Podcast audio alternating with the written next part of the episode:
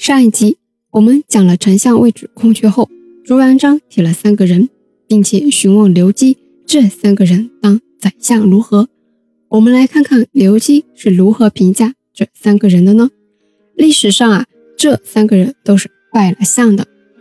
那首先是杨宪，杨宪和刘基的关系也是比较好的，而且平时里啊对刘基也很好。那我们来看看刘基是怎么评价杨宪的，会不会因为关系好而偏帮杨宪呢？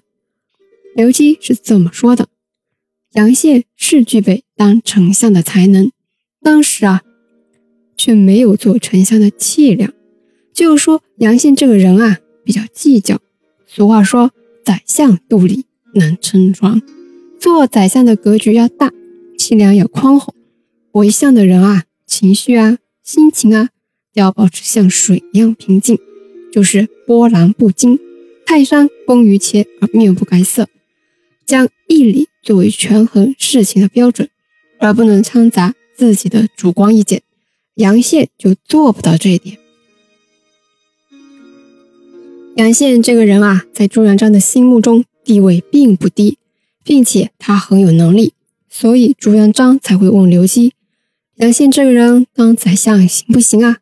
刘基看人是很准的，杨宪没有气量也确实是事实，因为杨宪他是情报人员，任何线索不能放过，这是情报人员必备的素质。如果有气人的话，就不适合了。刘基认为杨宪不适合当宰相，也确实很准，因为杨宪啊下场很惨。洪武元年，也就是公元一三六八年，杨宪任中书长知政事，一接近权力中心啊，杨宪就跟变了一个人似的，把旧人全部罢免之后，采用自己的亲信，还把刘炳杀了。洪武三年七月。也就是公元一三七零年，朱元璋没有听刘基的劝告，提拔了杨宪担任中书左丞。这下好了，杨宪呢，先是弹劾了右丞汪广洋，后面又直接和李善长干上了，结果遭来了灭顶之灾。李善长是什么地位啊？于是，一通弹劾，杨宪就在成为中书左丞的当月犯了案件，被朱元璋赐死了。我们再来看看汪广洋，刘基是这么评价汪广洋的，就一句话，他的气量比杨宪更狭窄。那汪广洋有没有担任丞相呢？有，对，没错，朱元璋还是没有听刘基的劝告。洪武三年，也就是公元一三七零年，汪广洋被召为丞相。那前面也说了，杨宪弹劾汪广洋，都弹劾了些什么呢？不孝顺母亲，于是啊，汪广洋被太祖朱元璋问责，之后放逐回乡。就这样，杨宪还觉得不够，再次弹劾汪广洋。于是啊，汪广洋又被迁徙到海南。之后呢，杨宪不是被赐死了吗？汪广洋就又被朱元璋召回来了，封了中勤伯，实禄三百六十担。经过这么些个波折后啊。汪广洋沉溺酒中，太祖朱元璋也多次告诫过他，然而无效。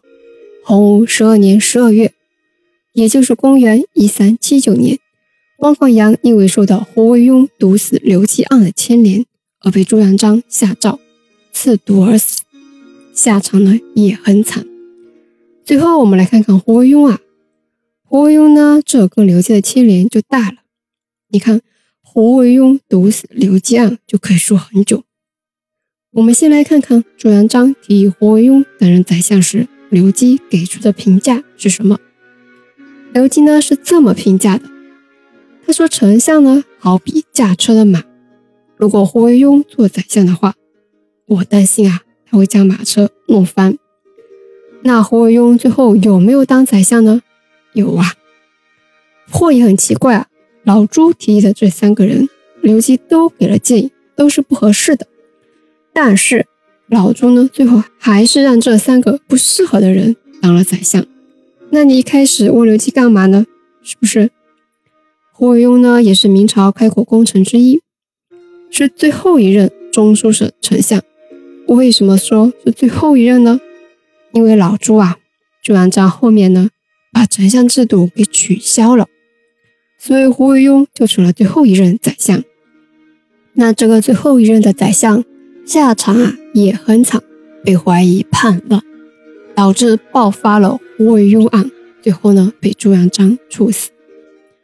胡惟庸和李善长是同乡嘛，所以后面胡惟庸可以担任宰相，也是由李善长的推荐的，并且位居百官之首。一个人位高权重，能独揽生杀大权后啊，就飘了。就很多事情啊，胡庸不报告朱元璋，便直接自己做主去执行了。而且很多奏章啊，都是自己先看，凡是弹劾自己的、陷害自己的、对自己不利的。通通扣下来，不上呈给朱元璋。很多想买官的人啊，也找了胡惟庸。于是胡惟庸所收的贿赂啊，数不胜数。我们的大将军徐达非常憎恨他，于是呢，向朱元璋告发。结果胡惟庸却诱惑徐达的守门人福寿谋害徐达，还好福寿忠心护主，徐达没有被害。之后呢，刘基生病。朱元璋派胡惟庸探视，结果就出现了历史上有名的胡惟庸毒死刘基案。关于这个案情啊，众说纷纭，那细节到底是怎样的呢？不惑下期告诉大家，我们下期见。